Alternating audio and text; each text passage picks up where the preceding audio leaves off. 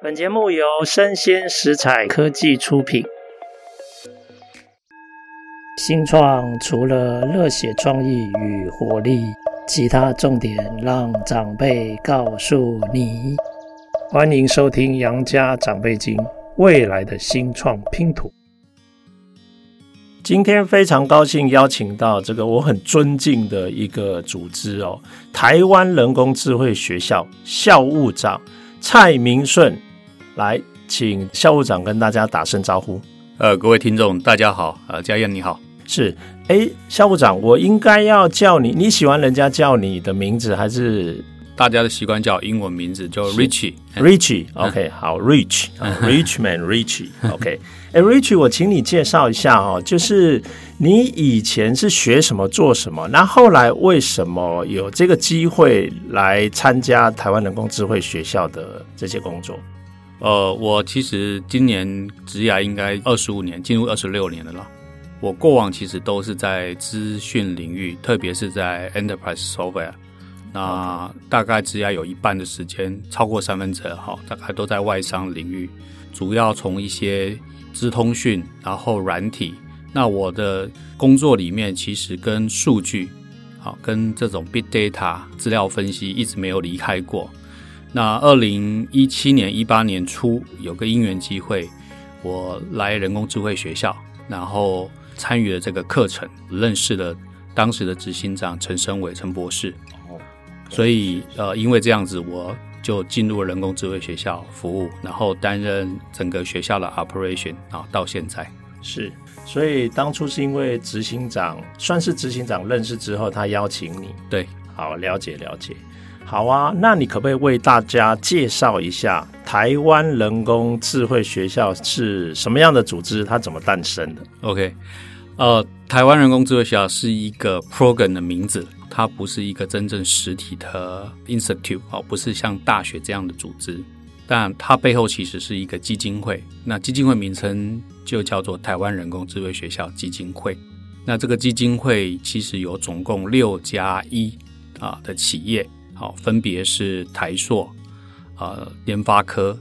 英业达、奇美实业、义隆电子，还有友达光电。那第七家呢是去年啊啊，应该讲二零二一年啊，又在呃加入捐助的，就是星光集团。哦，那这个学校二零一七一八年呃会有这个学校是孔祥从孔院士跟中研院的廖俊之廖院长有感说人工智慧在。整个科技的转折点对台湾至关重要，尤其是台湾在人工智慧上不能掉队，所以当时就有一个想法，说应该要来推广产业的 AI，因为在我们这个时代，甚至是呃前几年哦就已经出社会的就业人士，事实上其实是没接触过人工智慧的，所以我们在一八年开始就来推动台湾人工智慧学校这个 program。今年进入的第六年，是那学校累计到目前为止呢，呃，有九千多个校友啊，我们也横跨了十五大产业，那参与的人数大概有一千九百多家企业。对于国内来说，等于说我们算是一个最大的 AI 社群，然后横跨了产业跟技术端。回头看这件事情，就是说过去这五年，我觉得比较欣慰的是，有帮台湾的。AI 这件事情，我们产生了一些点火的效果，所以台湾在人工智慧的应用认知上面来讲，呃，并不跟国外有什么脱节。OK，是哇哦，哎，我觉得没想到这五六年期间，这样的一个企业社群跟 alumni 就这样长出来了。嗯，哎，我觉得很惊人哦。哎，可不可以请你分享一下？因为 AI 一开始可能。它需要一个过程，它才能慢慢在产业应用推展嘛。你可不可以跟我们分享一下？那人工智慧学校它有几个明显的里程碑吗？什么产业慢慢在什么阶段就慢慢加入，然后这个社群就越来越大？好，我先讲第一天我们的想法，我们对象是针对产业人士，就是已经出社会在工作的。我们主要的对象就是希望培训他们，让他们具备了人工智慧的基础的呃能力，包含 for 经理人的认知，还有知道怎么应用。对技术来讲，我们希望他最基本的需要能做专案，所以我们学校呃比较有一个特别的地方是，我们是需要审查跟考试才能进来啊入学了。哦，是。那在这个阶段，从一八一九年这两年来讲，我们在北中南总共开了四个校区，每个校区贴紧了产业聚落，然后让很多所谓的技术上的 first mover。就早期采用者，还有一些中大型企业，可以把整个人才培育跟我们是链接在一起。那这个阶段我称呼叫做知识转移阶段。好，把我们的 AI knowledge 做一个 transfer 或者叫 translate，让它可以植入到我们这个产业人士清楚 AI 的能与不能，然后能做什么跟不能做什么，怎么样来做好一个 AI 的转型跟 project。那二零二零年其实是一个关键的转折年，因为那一年呢，我们在推人工智慧，我们是预估是说已经积累了不少的 use case 案例，我们希望用案例来推导。当然也蛮不幸的，就是这个学校的一个灵魂人物陈升为陈执行长，在二零二零年呃三月底四月初，他这个因为意外过世。那我这边呢，后续我们学校。就继承他的一些遗志啦。二者就是说，在学校推动产业 AI 上也没有停滞，所以这个阶段我们称呼就是用案例来让更多的企业知道 AI 怎么用，可以在用在哪里才是有效的。那第三个阶段，我们在二零二一、二二年开始，我们就因为有了案例积累够多了，也有一些中大型企业有一些成功的 case。所以，我们有跟台大的两位教授，我们开始着手来写有关于 AI 的本土个案。这个本土个案就是我们期待是说，以后台湾的高教工作者如果在谈台湾有没有好的 AI 案例，可以不要用国外的，是不是有一部分是用台湾本土企业的转型案例？那当然，我们刚刚提到的几家捐助企业，他们都是很好的案例。因为他们早在二零一八年我们学校开始之前，其实这些公司都已经开始在做有关于啊人工智慧的转型，哦，或者是数位转型。那二零二二年底、二三年呢，对我们来讲又是下一个转折，也就是现在。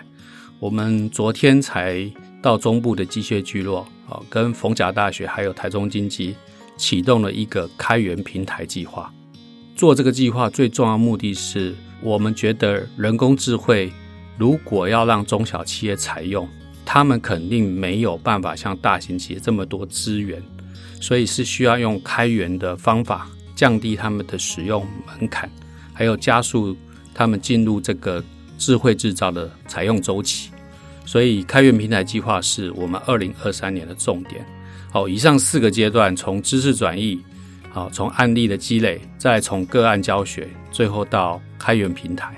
大概是四个我们主要的重要阶段。哇，哎、欸，好清楚哦，哎、欸，我好多问题想要问哈，而、啊、我试着呃长话短说。呃、欸，第一个就是在二零二零年的这个阶段要做案例推广嘛，那就表示在第一个阶段转译的阶段，已经有不少的 first mover 或者 early adopter 就陆续加入嘛。嗯、对。可不可以跟我们分享，有没有看到一些产业领域，就是行业应用的拓展，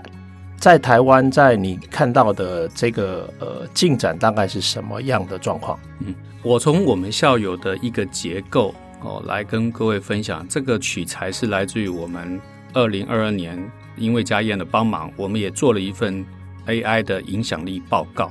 我们发了总共七百零六份的问卷。那这个问卷回来之后呢，我们从校友的反馈，还有我们授课的老师反馈，另外还有一些捐助企业的反馈，这三个我们集中起来来看，到底台湾的产业 AI 发展的主流重点跟可以做参考的这个资讯是在哪里？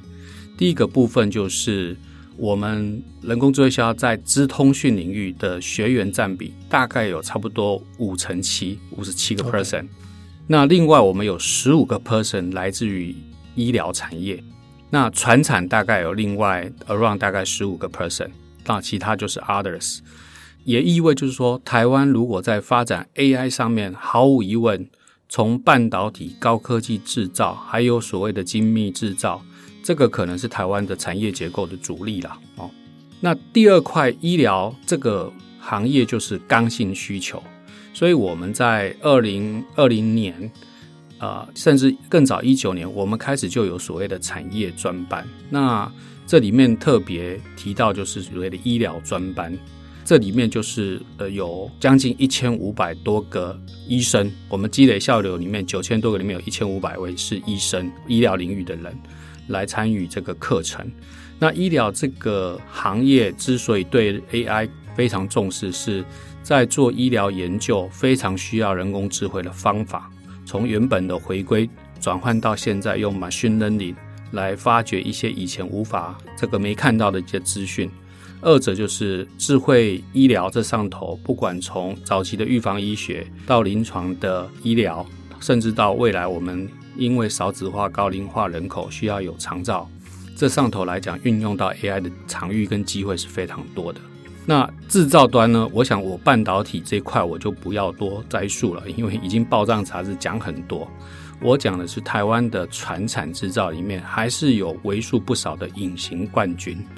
那特别在这一波技术的转折上，人工智慧要让他们在提升、升级跟转型这一块，其实这个技术就非得掌握。所以智慧制造里面，我们强调说要做。弹性制造，或者是叫工业四点零，那技术的最核心应该就是人工智慧。了解，哇哦，哎，我觉得好精彩哦。我第二个问题想要请教哈，刚刚你有特别提到，在你的校友里面有一些是属于管理层级的，所以你要让他了解一些基础的或者是架构型的这种 AI 的概念，但是有一种却是领域的应用嘛。所以它可能是比较是属于技术导向的。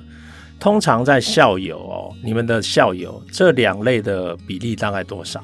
呃，经理人大概六成五，哇哦，OK，然后呃，工程师大概是三成五左右。是是是。哎，那请问一下哈，经理人的这个部分，我觉得这真的是一个好消息，等于接近三分之二都是经理人嘛，嗯、那等于是。站在组织经营管理的立场来看待这件事嘛，那有了概念以后，也许将来就可以重点投入他们的技术领域的发展嘛。好，是。那关于专业领域的这个部分，那我感觉那个学校的老师就要很厉害哦。嗯、对啊，这些学校老师大概都是怎么找的？呃，我们的学校老师在资料库里面大概有四百位左右。哦，他们其实就分别来自于一些顶大或者是研究机构，甚至在外商的专业经理人，也有一些是新创公司的 founder，还有一些我们会从我们的校友里面，我们挖掘一些已经是技术的 leader，或者是有经营管理能力的这些 CEO，我们让他们来。参与授课，所以刚刚提到的，在经理人这个受众里面，我们大概可以分成高中低了哈，呃，不能讲说低，应该讲说分成三种层次，一种就是最顶级的董总啊，我们有一个董总班，是对上市贵公司的董总的，那他们就是纯粹用案例了，好，用个案来来教学了。再往下一个 tier，我们叫做一般经理人，他是不管你的 domain 是什么行业。这是我们最传统的经理人班，累积到现在，我们在这个班种上，像台北已经进入第十五期。那它的好处就是可以跨领域，跨领域的好处就是你可以来自于异业上面，你愿意比较愿意坦诚交流，不会有竞业。那二者就是说，大家一起 work together 一些 project，比如说我们有用产业创新竞赛的方法，让大家可以做异业的碰撞，然后产生一好的 idea。第三种呢，我们叫做产业经理人班。那这个的招生，从招生开始，我们就聚焦说，你是属于制造业，制造业里面又分你是连续性制造还是组装制造，你是经理人，你是做服务行业，你是金融还是电信还是零售？那这种所谓的 vertical industry，这个我们就非常的 object oriented，就是。非常的目标导向的，也就是说，我们希望他来，他能带着企业的问题或者数据来，然后我们希望他来学校。否经纪人，我们就希望他来呃做一些发想。但是如果有技术上面，我们叫专题实作班，我们就是希望他来解决他们自己企业问题。是，哇哦，哎，那我可不可以再请教一下？因为从去年开始，你们开始想要开累积本土案例嘛？嗯假设我给一个不群之情哦，你在这里只能分享一个案例，你会挑哪一个你印象最深刻，或最感动，或你觉得意义特别重大的个案跟大家分享？我们已经写成个案的有两个，一个是台中精机，OK，一个是宏远兴业，他们都是两个典型的台湾中小企业，那也是隐形冠军，在他们那个领域。哦，我想我我提一下台中经济，因为我们跟他正在进行一个 AI，我们叫风火轮平台计划。我们都知道中部的机械聚落大概有将近两三千家，哦，这个包含了精密机械、手工具，还有一些是有关于这个加工的一些一些行业。那在这个行业里面，我们是有感说都在进行二代接班。哦，对，因为他们都在做一个世代转折。那第一批那些创办的人，或者是已经进入第三代了，刚好在这个准备迎接 Internet 世代要来接班的这个过程里面，都会面临到希望做数位转型。那台中精机这个 case 呢，其实它已经是个老字号的呃精密机械公司，他们正在做转型过程里面呢，其实跟我们一起合作参与的，呃，从董事长一直到二代的接班几位。准备要在接班的过程里面，准备要参与的重要一些 key person 二代，还有就是他们自己的专业经理人，甚至老师傅，就是他们已经在里面从业三四十年，都来参与。所以我，我们从这个案子里面其实是有点感动，是说我们也看到了一些希望，因为他们都是希望台湾有机会能 break through 在这个行业里面能做得更好。啊，因为从机械业来说，其实面对日本跟德国的竞争来讲，我们还是算是比较不够壮的。但是他们有这个雄心，是希望能在下个未来的十年、十五年，利用人工智慧这个转折，看能不能一举超越日本，是，甚至是能跟欧洲的这些机械厂能做 compete。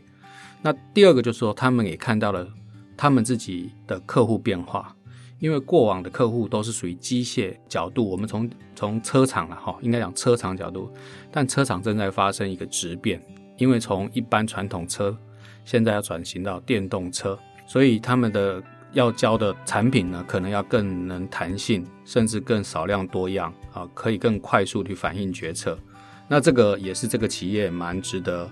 我觉得他们在转型过程里面速度其实跟得很快。那我是觉得今天利用这个机会提出来，我觉得值得借鉴。那我们接下来这一年，二零二三年，跟逢甲大学还有台中经济正在，他们也无私的愿意把他们有一些数据跟 domain 开放出来，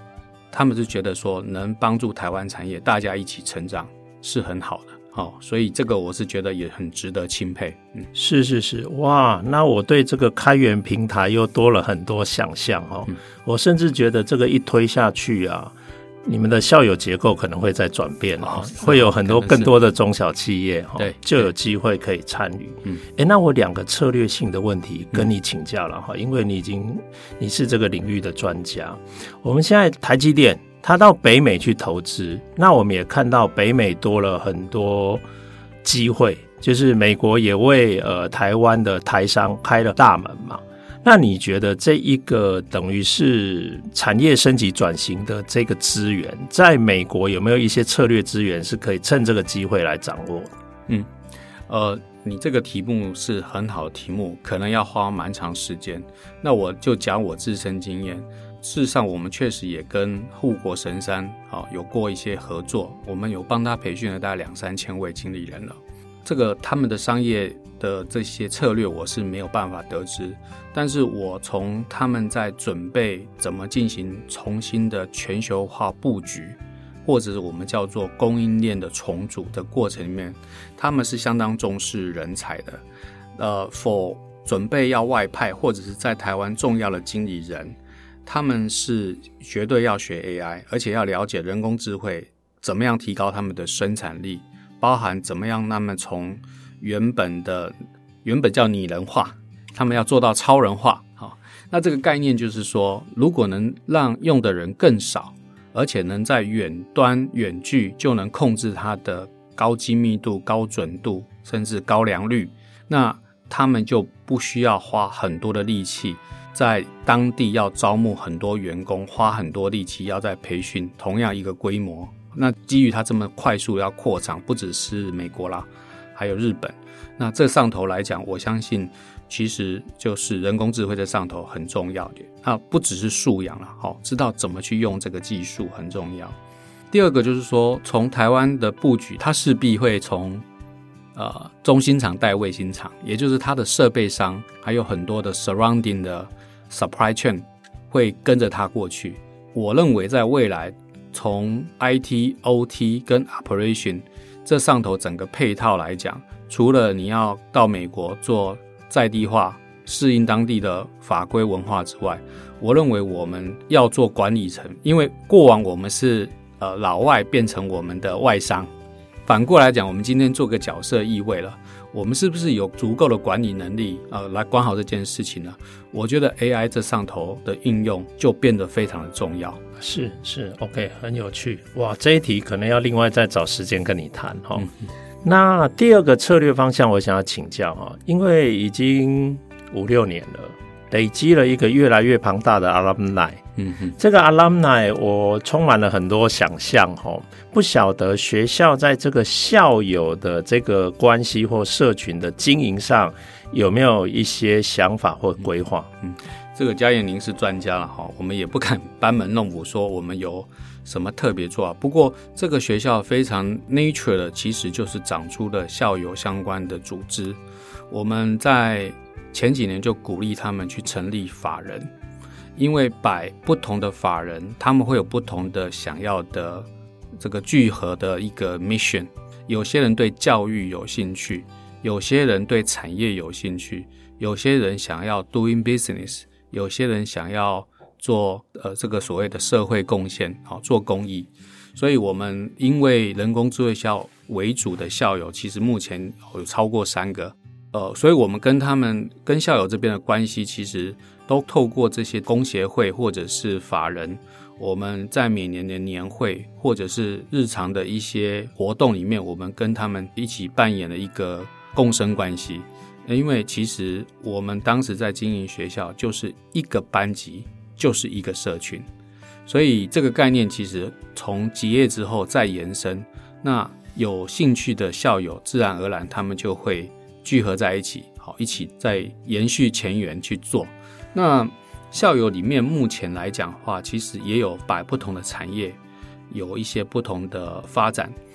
所以从刚刚提到的制造、医疗，也有零售，也有资通讯，他们其实都因为人工智慧去做法。那比较值得鼓励就是说，其实他们不只是应用工作去推动 AI，他们也利用闲暇之余愿意做一些志工。所以我看到他们其实有帮中小学。K 十二教育的做志工，也有帮偏乡的，也有去开免费的课程，去告诉呃一些这个大家对人工智慧比较有距离感的受众，哦，去帮忙推广一些人工智慧的基本概念。那我是觉得我们蛮幸运的，就是有一群这样的热血校友了。是。哎，我觉得超精彩，我充满太多想象了。你知道这个已经在建构一个生态圈，因为整个 AI 的我们讲转型好了，它事实上涉及的不只是技术领域，嗯，因为当你继续往前冲的时候，你可能会发现体制法规好多旧的干戈。那你等于是各个领域都需要慢慢去解这些体制调整的问题嘛？嗯，那看起来这个工程还蛮庞大的。嗯，所以当你有这个社群网络的时候，这个网络大概就可以开始针对相关的问题，也许可以进行某一种资源整合。搞不好到时候连人工智慧学校在这一题上面也要有角色哦，non-tech 的部分，但是跟 legal 可能这些有一点相关的，对，说不定你们也需要有一些角色，对不对？对对对，事实上，呃，尤其是从去年年底下半年到今年，因为我想大家都有注意到生成式 AI 这个发展，好像又唤醒了人们再一次关注 AI。上一次是那个下围棋，然后人类被打败。那这一次发现说，哇，居然有东西是不用为数据，凭空就能呃提供了我所需要的这些 content，不管是图或者是文字。所以我们才说，过往前五年，或许我们在做的叫做产业 AI 化，好，或是把 AI push 他们，或者是呃我们讲的 incubate 他们变成新创公司，这个叫 AI 产业化。但现在我觉得，今年二零二三年应该是 AI 平民化的时代来临，也就是更多人会感受到人工智慧好像真的已经是兵临城下。比如说设计业做设计的，做文字工作者，做创作的，做公益的，